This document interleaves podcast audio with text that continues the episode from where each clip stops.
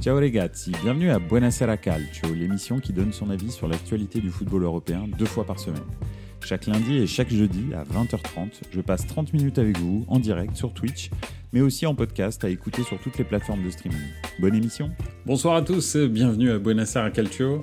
Euh, comme tous les lundis, tous les jeudis à 20h30, on se retrouve pour une demi-heure euh, de, football. Euh, bah écoutez, ce soir c'est un, une émission un petit peu particulière parce que euh, c'est la trêve internationale, qu'il n'y avait pas euh, une actualité euh, qui écrasait euh, le football européen. Donc, donc ce soir, bah, j'ai décidé que finalement le sujet, c'était vous qui allez le fixer dans les commentaires. Donc, euh, bah, écoutez, merci euh, d'être là déjà. Euh, je vois déjà qu'il y a des personnes qui veulent qu'on parle du Barça et ses 150 millions de contrats à liquider. Donc, ouais, effectivement, on peut, on peut en parler. Italie-Angleterre aussi, ouais, effectivement. qu'est-ce que, ouais, qu'est-ce que, qu'est-ce que ça peut donner? Et et puis, et puis voilà, et puis plein d'autres sujets. Hein. Euh, si vous avez envie, euh, si vous arrivez dans les, dans les commentaires, n'hésitez pas. Euh, c'est c'est ouvert, vous faites comme vous voulez. Donc, donc voilà, on va voir ce que ça va donner.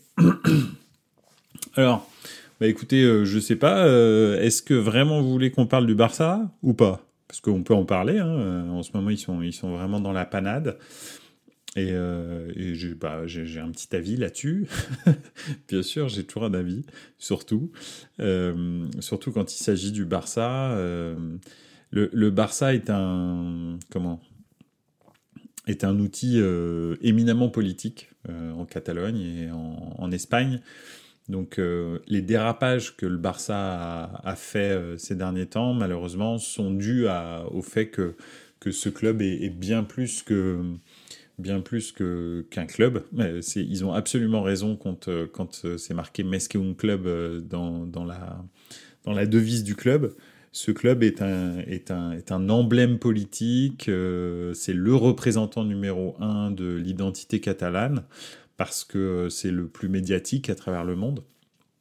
Donc, et c'est ça finalement qui pousse les dirigeants à faire des choses qu'ils ne devraient pas faire avec un club de foot, parce que c'est bien plus qu'un club et que lorsque le Barça est en manque de résultats ou devient la risée un petit peu de l'Europe, comme c'était euh, c'était le cas euh, sur la, fin du règne Messi, euh, je vois, bah, il y a Messi qui veut revenir, mais euh, jamais ils vont pouvoir le reprendre, effectivement, à moins que Messi vienne gratuitement, ça c'est possible, mais sinon, je vois pas comment est-ce qu'ils pourraient le reprendre, hein, parce que là, ils, veulent euh, carrément annuler le contrat de Gavi, hein, parce que euh, a priori euh, ils n'ont pas de ils pas d'argent pour enregistrer le nouveau contrat de Gavi.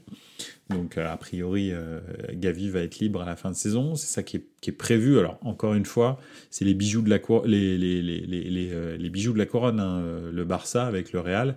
Donc est-ce que la Liga ira jusqu'au bout de ces sanctions? J'espère parce que même pour le Barça, ce serait bien que ils prennent une sérieuse remise euh, en place et qu'ils reviennent, euh, ils reviennent à des normes un petit peu, on va dire, quant aux régulations financières, de, de, contrats et même de règles, hein, parce qu'on voit bien que, très honnêtement, Négré, Négré, Négrera, c'est ça euh, S'il a été payé euh, plusieurs millions d'euros juste pour faire un, un, rapport sur le fait que lors de PSG Barça, euh, le Barça a été favorisé par l'arbitrage, bah euh, c'est plutôt c'est plutôt pas mal euh, comme type de comme type de, de, rétribution. Donc donc voilà. Donc ce club malheureusement prend des décisions qui ne sont pas normales et qui sont vraiment euh, qui, qui, de temps en temps enfreignent les règles. Malheureusement, ils les enfreignent souvent et, euh, et enfin, on le voit. Hein. Euh, on va dire que les, les 10 ans du, de, les dix dernières années du, du, du Barça sont quand même très très pénibles, hein, on va dire. Ok, il y a eu le, la victoire en 2015, mais euh, depuis 2011, c'est, euh, compliqué. Il n'y a pas que ça, ils ont plus moins de 200 millions de bénéfices. Aussi, oui, de toute façon, c'est encore une fois, là, ils, en sont au huitième levier financier. Euh, ils, hypothèquent euh, des droits euh, télé du futur. bientôt, ils vont hypothéquer les enfants des joueurs. Enfin bref. Donc, pour l'instant, malheureusement, ils font un peu n'importe quoi. Ils essayent de s'en sortir parce qu'ils veulent absolument rester au sommet. Alors, ce qu'ils arrivent à faire hein, pour l'instant, parce que bah, le recrutement était quand même très très ambitieux pour un club qui n'a pas d'argent. Mais malheureusement, ça, ça risque de les rattraper quand même. Euh, parce que je pense pas que M. Negreira a été, euh, a été euh, rétribué plusieurs millions d'euros juste pour remplir une fois de temps en temps un rapport sur l'analyse de l'arbitrage de certains matchs. Je pense que c'était plus que ça.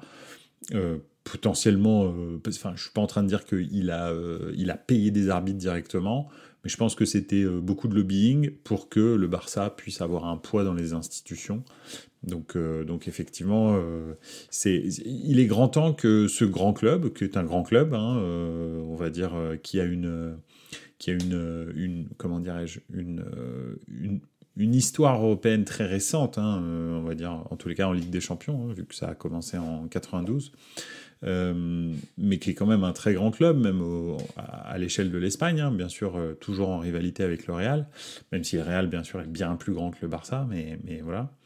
Euh, euh, c'est effectivement... Euh, il est grand temps que ce club redevienne un club respectable. Parce que là, c'est scandale sur scandale sur scandale sur scandale. Et il n'y a pas de fumée sans feu, malheureusement. J'aimerais beaucoup qu'on m'explique que, tout s'est passé de façon idyllique pour le Barça. mais malheureusement, c'est pas comme ça que ça s'est passé. Pour de vrai, le Barça enfreint énormément de règles, continue à en enfreindre énormément. Euh, raconte des histoires sur euh, ses revenus, euh, et voilà, et, malheureusement, bah, ça les rattrape.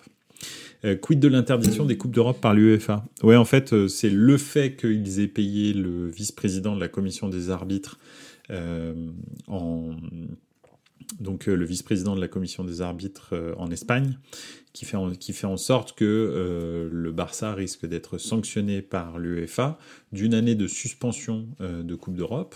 Donc euh, c'est c'est vraiment pas le moment pour le Barça, hein, vous le savez, hein, parce que parce que le Barça bah, a besoin de liquidité et sans Ligue des Champions, il y a énormément d'argent qui s'en vont, une trentaine voire une quarantaine de millions plus euh, éventuellement s'ils sortent des poules, euh, beaucoup plus. Hein. Euh, on voit par exemple Milan, je, prends Milan parce que c'est quelque chose que je connais bien, mais un quart de finaliste en gros, en fonction après des droits à télé, etc., parce que de l'affluence devant les matchs et des résultats aussi.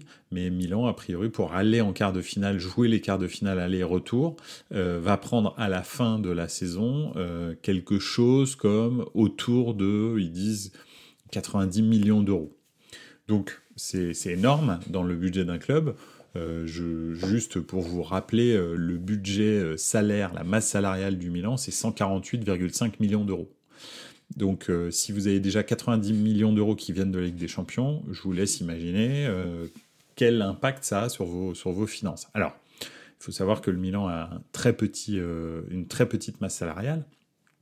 Donc effectivement, c'est pas représentatif, hein, c'est pas du tout la masse salariale du Paris Saint-Germain, euh, du Real, du Barça ou des trucs comme ça, mais quand même c'est important, euh, c'est très important. Donc, donc voilà, donc effectivement, il pourrait être sanctionné. il faut savoir aussi, en plus, que le Barça est en guerre ouverte avec l'UEFA, bien entendu. Donc l'UEFA attendait, on va dire, la moindre incartade, écartade du, du, Barça pour les sanctionner. Donc là, ils ont, euh, ils ont absolument tous les droits, et vis-à-vis de l'opinion publique, et euh, vis-à-vis, on va dire, de, de la régulation sportive, de les sanctionner. Ils vont pas se gêner parce que, euh, parce que le Barça bah, est, un fervent défenseur de la Super League, et s'ils arrivent à les suspendre de façon officielle et de les priver de, des revenus de la Coupe d'Europe, l'UEFA va pas, va pas s'en priver.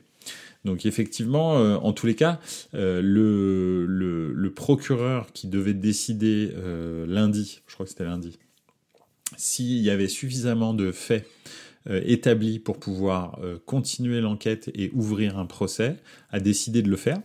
Donc tous les clubs de Liga se sont, se sont portés partie civile contre le Barça. Et chaque jour, il y a euh, des nouvelles euh, révélations. Alors Negreira, euh, a priori, offrait des cadeaux un peu bizarres aux arbitres de Liga, type du, du, du, jambon. Enfin, du jambon, vous savez qu'en Espagne, le jambon, ça peut coûter très très cher. Hein. Donc voilà, c'est pas du jambon Carrefour. du jambon Carrefour, Monoprix ou Auchan. Hein. Ça y est, j'en ai, cité trois. donc, donc voilà, donc effectivement c'est euh, c'était un peu enfin c'est un peu bizarre quoi. Des ballons des raquettes de plage euh, des trucs enfin des trucs euh, de l'espace. Je, je sais pas exactement où est-ce qu'ils où est-ce qu'ils allaient mais mais voilà. Piqué est convaincu de l'innocence du Barça d'après l'équipe. Ouais. Alors Piqué il faut savoir que son grand-père est un dirigeant est un dirigeant historique du Barça que probablement Piqué deviendra, euh, en tous les cas c'est son ambition, euh, président du Barça. C'est un Catalan euh, indépendantiste fervent. Donc, donc on je j'ai pas d'avis sur sur Piqué. Enfin, j'ai un avis sur Piqué, mais je veux dire sur la personne, j'ai pas d'avis sur Piqué. Une chose est sûre, c'est qu'en tous les cas, il est partie prenante là-dedans. Il est, lui, il a bien conscience de l'importance politique qu'a le Barça. Donc euh, ils vont euh, de toute façon, euh, il va les défendre corps, corps et âme jusqu'à la fin parce que, parce que ça sert sa, la cause qu'il défend. Donc, donc voilà. Donc Piqué, c'est un petit peu, c'est un petit peu c'est un peu particulier. 600 Barça PSG dans la ligne de mire d'ailleurs. Oui, alors en fait, bah, c'est juste que euh, Negreira a écrit un rapport euh, pour le Barça, c'est ce que je disais tout à l'heure, euh, qui faisait état de l'arbitrage lors du, match PSG-Barça, enfin Barça-PSG en l'occurrence, et il expliquait, bah, a priori, donc il a été payé pour ça, entre autres, et il expliquait que donc, a priori, il devait y avoir penalty sur Di Maria, bon bah oui, tout le monde le sait. Euh, il n'y avait euh, pas de penalty sur Suarez, bah oui, euh, tout le monde le sait. Il y avait probablement un deuxième jaune et un carton rouge pour le Barça, deux fois, hein, parce que donc, a priori, sur le penalty de Di Maria, lui dit qu'il y a carton rouge aussi, en plus, et que bah, ni le penalty ni le carton rouge n'a été donné. Alors qu'à l'époque, le Barça menait 3-1. Et, et, donc à la 87e minute, il y a le penalty de Suarez qui est sifflé et qui n'a pas lieu d'être. Euh, même lui le dit, euh, c'est pas pas un penalty. Donc c'est juste euh, voilà. c'est un peu. Enfin bon, le PSG a perdu ce jour-là et probablement que s'ils avaient eu plus de caractère, ils auraient pas, enfin ils auraient pas perdu, mais ils ont quand même reçu un sacré coup de main et ça, qu'on le veuille ou non, c'est pas anodin. c'est pas anodin. C'est-à-dire que cet arbitre, euh, je pense qu'il s'est troué ce jour-là, mais c'est plus que ça. C'est pas possible que ce soit à ce point-là. Euh, il y a eu quand même des décisions arbitrales ce jour-là qui sont, euh, qui, sont, qui sont quand même très très marquées en faveur du Barça. Moi, personnellement, c'est pas la première fois que je remarquais ça. Euh, dans toute la décennie 2010, euh, les joueurs du Barça étaient intouchables. Dès que vous faisiez faute, très souvent, vous, preniez des cartons rouges. Euh, et, eux, ils pouvaient être très, très, très engagés physiquement. Et c'était très rare qu'ils soient sanctionnés. Donc, il était très, très fréquent pour toutes les équipes, hein, même en championnat d'Espagne, le Real, etc., de terminer les matchs à 10. Euh, et en Coupe d'Europe, c'était exactement la même chose. Et dès qu'il y avait une décision qui devait prendre une, une direction, probablement que ça prenait la direction du Barça. Et ça, c'est vraiment embêtant parce que parce que ce club-là est un grand club et, euh, et, franchement, en fait, ils ont terni l'image de ce club qui est bien plus qu'un club. Donc, euh, donc voilà, donc c'est un petit peu, un petit peu triste, euh, je trouve, pour le Barça parce que c'est un, un, très grand club et, et, et c'est vraiment pas bien ce qui, ce qui se passe avec ce club. on va voir. Hein, chaque jour, il y a une nouvelle révélation, donc j'ai hâte de voir jusqu'où est-ce qu'on va remonter le fil de la pelote pour voir si effectivement euh, il y, a, y, a, matière ou pas. Quoi. Donc euh, voilà. Euh, est-ce que vous voulez qu'on parle d'autre chose que du Barça? Dites-moi, hein, n'hésitez pas. si vous voulez qu'on parle d'autre chose que du Barça. Italie, Angleterre, bah, j'ai pas trop d'avis. C'est vrai que je suis pas, je suis pas. Pourquoi ce genre de favoritisme arbitral n'est pas étudié et inspecté dès les jours suivant les faits? Alors, bah, le, en fait, le, le truc, c'est que maintenant, il n'y a plus vraiment besoin de le faire. Euh, et ça, c'est un sujet que je veux bien aborder. Euh, alors après, on, regardera la compo de l'Italie, mais euh, c'est un sujet que je veux bien aborder, c'est la VAR. la VAR, en fait, il y a plein de gens qui critiquent la VAR. parce qu'ils disent que c'est pas infaillible. Donc oui, je veux bien. C'est vrai, c'est pas infaillible. C'est, on est passé probablement à quand même beaucoup moins d'erreurs qu'avant. Hein. Un hors-jeu, c'est un hors-jeu maintenant. Hein. C'est-à-dire un millimètre ou, ou 2 mm, bah, c'est hors-jeu. Donc voilà, c'est comme ça. Et en même temps, moi, ça me dérange pas vraiment, c'est juste une règle. Donc euh, si t'es hors jeu, t'es hors jeu. Si t'es pas hors jeu, t'es pas hors jeu. Voilà. Après, peut-être qu'il faudrait euh, définir vraiment exactement, et, c'est en train de se faire, hein, euh, quelles sont les parties du corps qu'on juge. donc, donc voilà, là en ce moment, maintenant, c'est pour l'attaquant toute partie du corps qui pourrait servir à, marquer. Et pour le défenseur, le, dernier, je crois que c'est le, le, dernier membre en fait. Donc, euh, donc voilà, donc ça commence à se préciser. Et la VAR, en fait, empêche la, ce qui a gangréné la décennie 2010 euh, en Coupe d'Europe, mais pas que, aussi en championnat. Parce qu'en fait, c'est comme un espèce de d'anticipateur, je ne sais pas si ça se dit, des erreurs.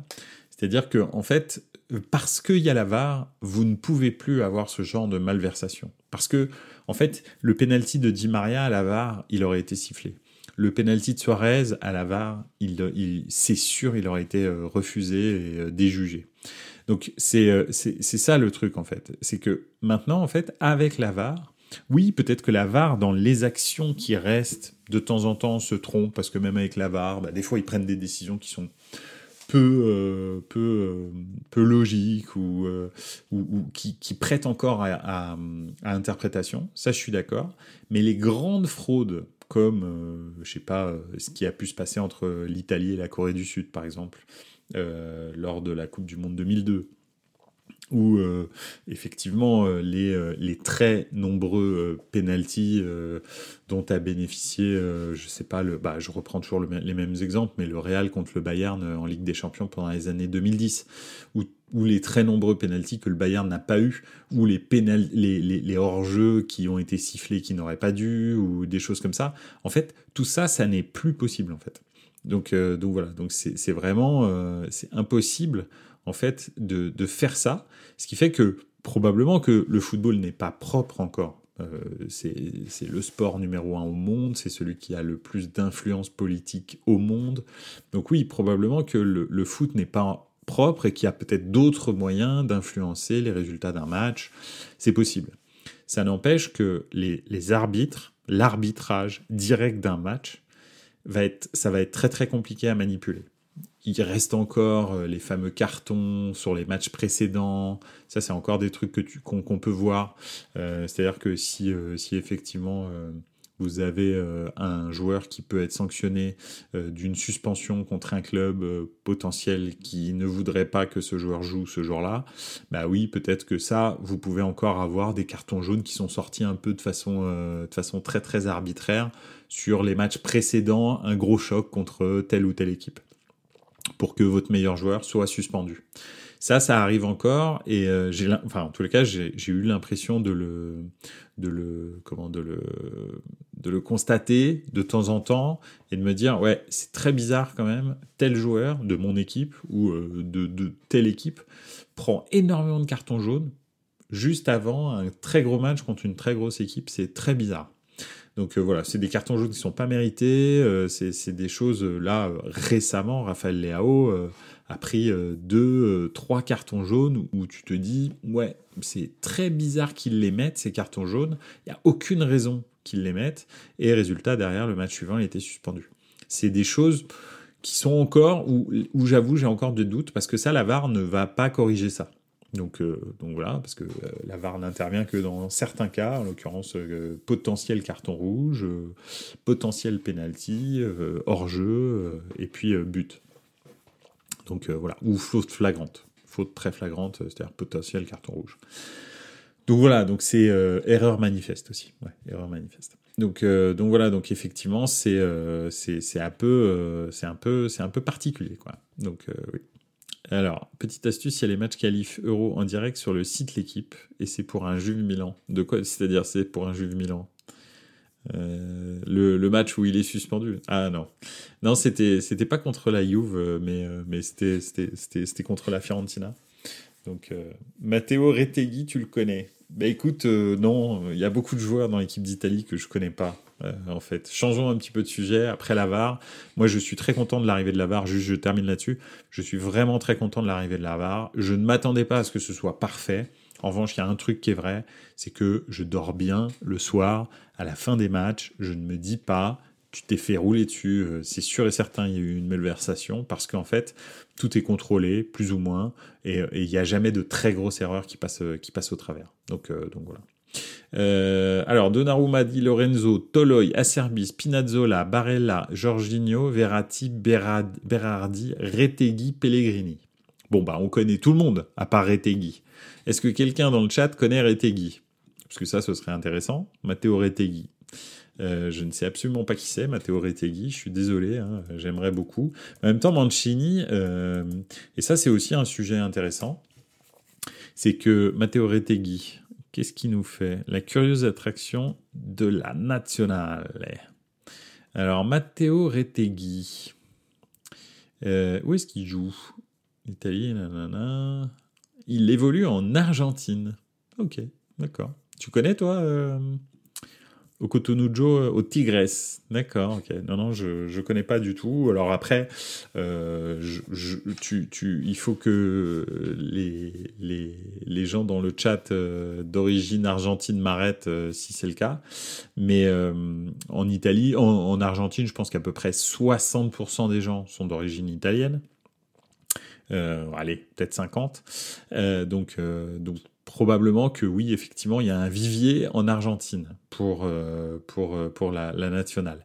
Et c'est là où, où, finalement le sujet est intéressant aussi. Hein. Bah, ce soir, on, voilà. Ce soir, on digresse. Hein. On a commencé avec le Barça, on a continué avec la VAR. Là, maintenant, on va digresser vers, vers le vers le, la formation en Italie. Donc euh, voilà. Alors voilà, Okutonjo qui est argentin euh, nous dit non, c'est 99% euh, des gens qui sont d'origine italienne. Oui. Alors t'oublies, alors non, je, vais pas le dire, mais oui, 1%, 1, et 1% de Suisse et d'Allemand. Voilà. Merci, c'est bien. T'as à peu près dit ce que je voulais dire.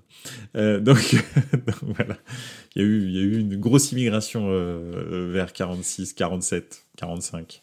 Bref. Euh, donc euh, oui, euh, effectivement, comment?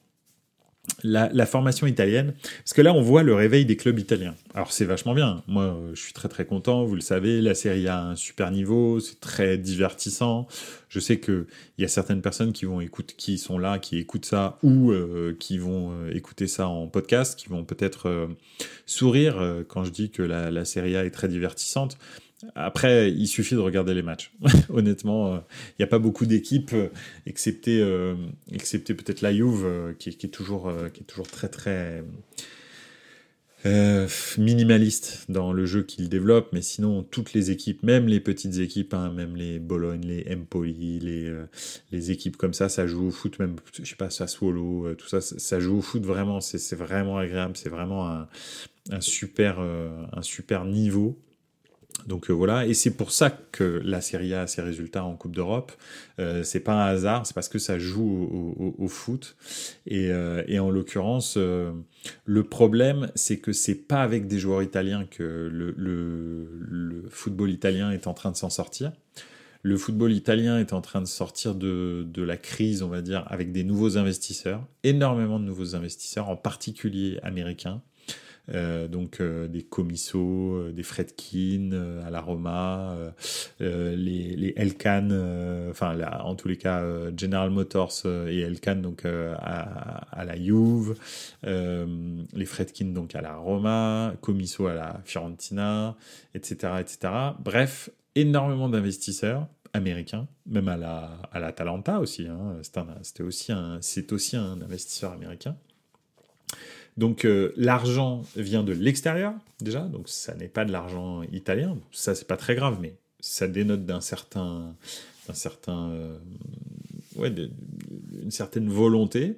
Euh, L'Inter, hein, bien sûr, qui est euh, aux mains euh, d'investisseurs chinois. Le Milan, qui est aux mains d'investisseurs américains maintenant aussi, Redbird Capital. Enfin, Elliott aussi, avant, était, était, était américain. Donc, donc c'est de l'argent qui vient de l'extérieur de, de l'Italie.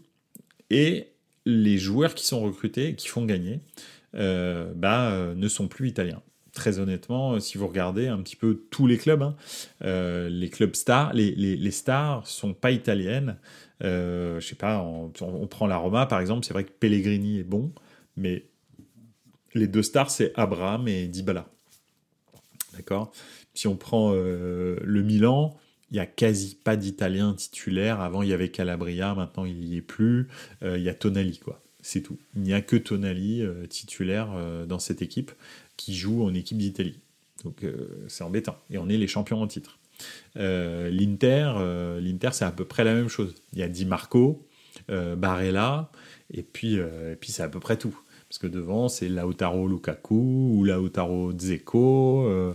au milieu, c'est avec, avec Barella, c'est Brozovic, des gens comme ça. Donc, effectivement, ok, il y a Cherby, oui, c'est vrai, Okutonujo, t'as raison, en défense centrale, il y a Cherby, ça va, je l'avais oublié. Mais sinon, à part ça, en gros, on prend, on prend l'Inter, euh, c'est pas non plus euh, pléthore d'Italiens qu'il y a. À la Juve, bon bah c'est un peu la même chose. Alors là, ils font jouer un peu les Fagioli, euh, les Miretti, les, les, les, petits jeunes comme ça, parce que parce que il, a pas le choix. Hein, parce qu'Allegri il préférerait se couper les deux jambes que de faire jouer des jeunes. Donc voilà, mais parce que des gens comme Pogba, parce que des gens comme Chiesa, tout ça sont pas là, parce que sinon ils joueraient pas. Donc euh, voilà. Et, si on prend euh, l'équipe euh, l'équipe de la Juve, si on retire les, petits jeunes, bah en fait, il n'y a pas grand monde d'Italiens, à part Chiesa qui serait titulaire dans cette équipe. donc, donc voilà, il y a Locatelli et, et, et, Chiesa. Parce que donc, comment, Bonucci ne joue plus, hein, c'est tant mieux, c'est très bien. Donc, donc voilà. Euh, à Cherby, le fait qu'il y ait un attaquant de pointe qui joue en D1 Argentine en dit long. Ouais, tout à fait. Des numéros 9, il n'y en a pas, quoi. Euh, ils sont obligés d'aller chercher des Gagliardini euh, à la Samp ou des trucs comme ça. Des, des joueurs qui. C'est très compliqué, quoi, de, de jouer. Hein. Euh, ok, bah, bien sûr, il y a, euh, il y a comment le capitaine euh, de la, de, de la Ladio. Mais, euh, mais c'est vrai que c'est très compliqué et Mancini est obligé de faire jouer des gens qui, par exemple, étaient en deuxième division. Euh, des jeunes qui sont en deuxième division, il les convoque, il les convoque dans l'équipe d'Italie. Équipe d'Italie. Tu es obligé d'aller chercher des joueurs en série B ou en championship anglaise c'est compliqué. Ou un numéro 9 qui va, euh, qui va, euh, qui va, euh, qui vient d'Argentine. Donc c'est complexe effectivement. et le football italien de club s'en sort par des investissements étrangers et avec des joueurs étrangers. Et je reviens encore dessus, mais c'est toujours ce decreto crescito qui réduit les, charges sur les, les, joueurs étrangers. Alors encore une fois, c'est pas c'est pas unique au football. Hein. C'était pour attirer les talents en Italie. Donc euh, voilà, et rendre compétitives euh, les entreprises italiennes pour, euh, pour recruter sur le marché international des gens à fort potentiel, donc toutes les entreprises. Les clubs de football étant des entreprises comme les autres, bah, ça leur bénéficie aussi. Ça veut dire qu'ils sont effectivement, ils ont un abattement fiscal sur les charges sociales liées aux joueurs qui n'ont pas joué les cinq précédentes années en championnat d'Italie. Donc, donc voilà quoi. Oui, effectivement, si on prend un petit peu euh, où sont les Inzaghi, les Luca Toni, Balotelli, Baggio, Vieri, c'est clair. Il y a eu euh, Del Piero, hein, tu pourrais citer aussi Del Piero. Euh, c'est, il y a eu, il y a eu un problème ou Totti ou etc. Bon bref, but de l'Angleterre. Eh, pourtant l'Italie, l'Italie était en très très très très bonne, sur une très bonne période face à l'Angleterre. À l'Angleterre, hein. je crois qu'ils n'avaient pas perdu leurs six derniers matchs. Mais je pense que les Anglais, là, ils ont envie de, ils ont envie de se venger de la finale parce que les Anglais, après, ils me font marrer, les Anglais, parce que c'est pas que je les aime pas, mais euh, la finale de l'Euro, ils te disent à la fin de la finale, c'était nous les meilleurs. Ok, mais t'as perdu l'Euro. le quart de finale de Coupe du Monde, là, de la Coupe du Monde 2022, c'était eux les meilleurs. Ok, mais n'étaient pas allés en demi-finale. donc, euh, donc voilà. La, demi, le, le, la précédente Coupe du Monde, c'est pareil, ils avaient une super équipe, c'est pas de leur faute, euh, etc. Ils auraient dû gagner. Ouais, ouais, vous auriez toujours dû gagner, mais depuis 66, vous n'avez pas gagné une Gambardella. Donc ça, c'est important de, de, de s'en rendre compte. C'est-à-dire que même une équipe d'Italie euh, éclatée au sol va gagner un euro. Euh, parce que honnêtement, euh, l'équipe d'Italie, hein, on le voit bien, il y a 11 joueurs, et encore, il y en a peut-être 9, puis après, euh, il y en a deux, ils sont là un peu par hasard. Donc, donc voilà. même une équipe d'Italie éclatée au sol va gagner un euro. L'équipe de France fait victoire en Coupe du Monde, finale de l'euro, enfin non, pas finale de l'Euro, finale de l'Euro 2016, et, en, et re-finale de Coupe du Monde, plus au milieu un quart de finale d'Euro. De, donc, euh, donc voilà, donc c'est ça le truc, c'est que les, Anglais, malheureusement, alors oui, ils ont toujours la meilleure équipe, mais ils gagnent jamais. Donc je pense sincèrement que ça a à voir avec leur sélectionneur. Il faudrait vraiment qu'ils passent à quelqu'un qui est un winner, ça, leur ferait du bien.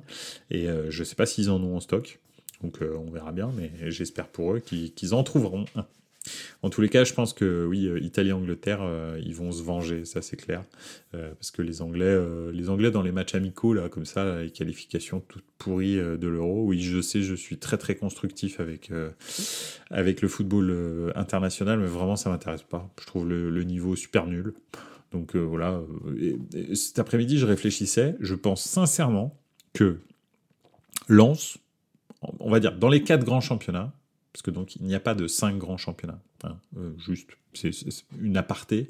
Les cinq grands championnats n'existent pas. Il y en a, il y en a pas. il y en a quatre. Euh, le cinquième, c'est une invention de la France parce que si on regarde euh, le palmarès européen du, du football français depuis 1950, donc depuis la création des coupes d'Europe, c'est deux coupes d'Europe dont une qui n'existe plus. Donc euh, je ne pense pas qu'on puisse considérer, sachant que la Roumanie a probablement plus de Coupes d'Europe que la France, ou que l'Écosse en a euh, peut-être le double, ou euh, des, pays comme ça, ou même la Belgique. c'est vraiment...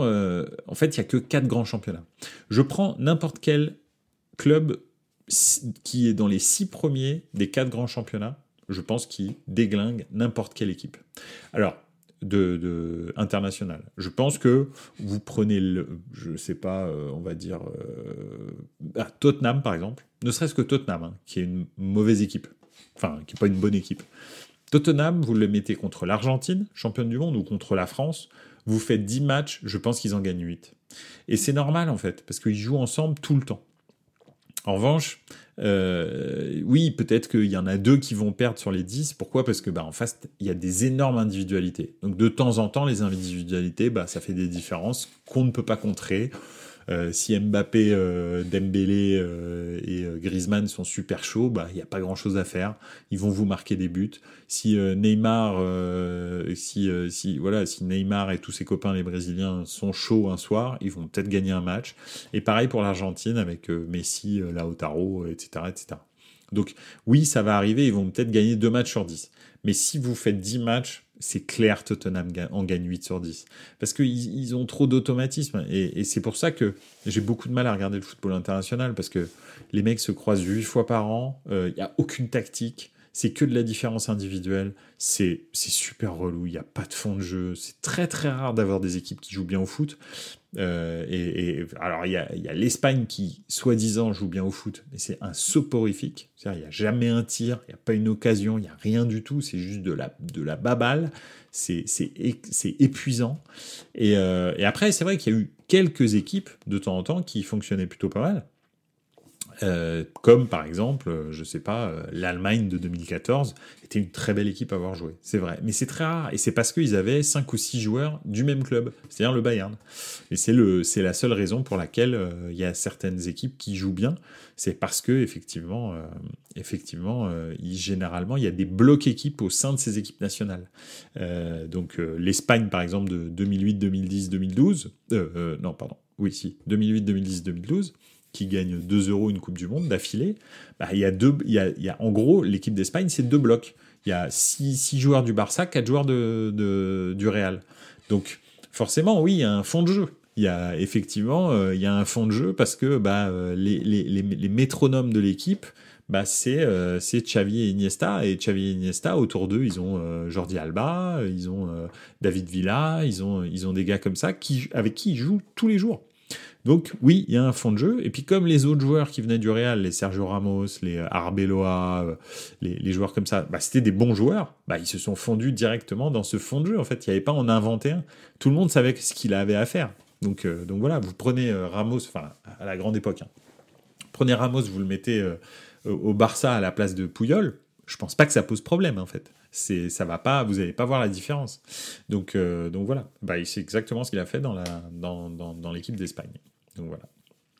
Euh, oui, l'Italie forte avec la défense de la Juve, etc. Oui, effectivement. Non, il faut, un, bloc équipe si vous voulez avoir un fond de jeu en, équipe nationale. Si vous n'avez pas de bloc équipe, bah en fait, la France arrive à s'en sortir, même si le jeu est dégueulasse, mais parce que euh, la France est une équipe qui a des individualités qui sont incroyablement fortes à énormément de postes en un contre un, euh, on a, certainement les joueurs les plus forts au monde. En tous les cas, en termes de densité. Hein, parce que oui, tu peux dire que, je sais pas, en un contre un, euh, tu peux considérer que Neymar est plus fort que tout le monde. Ok, d'accord. Mais au Brésil, ils n'ont pas autant de joueurs qui arrivent à faire des, différences en un contre un que l'équipe de France. C'est pas possible. Dont un euh, qui est injouable, c'est Mbappé. Voilà, voilà. bah écoutez, il y a eu beaucoup de digressions ce soir. ça fait déjà 35 minutes qu'on est ensemble. C'était un vrai plaisir. Euh, j'espère que ça vous aura euh, intéressé euh, parce que donc on est passé du Barça, après on est allé à la VAR, ensuite on est allé au football italien et la formation, on, est, on, a un petit peu parlé de la sélection italienne et puis puis on a digressé vers vers vers la comment dire vers euh, le football international. Donc on a abordé beaucoup de sujets. Euh, j'espère que ça vous a plu, j'espère que ça vous plaira. N'hésitez pas à me le dire sur, euh, sur, sur les réseaux sociaux, sur Twitter, sur Instagram, et puis ou alors même sur Twitch. Et puis, puis voilà. De toute façon, bah, on se, on, se on se regarde, on se revoit pardon lundi soir en direct sur sur Twitch et puis bah, bien sûr toujours à écouter partout en podcast n'hésitez pas. Voilà. En tous les cas, merci beaucoup. Et puis, euh, bah, oubliez pas. Hein. Ciao les gars, ciao.